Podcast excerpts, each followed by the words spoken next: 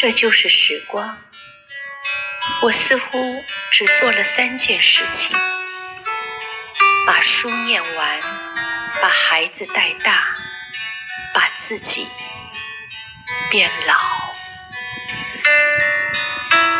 青春时代，我曾幻想着环游世界，如今连我居住的省份都没有走完。所谓付出也非常简单，汗水里的盐，泪水中的哭，还有笑容里的花朵。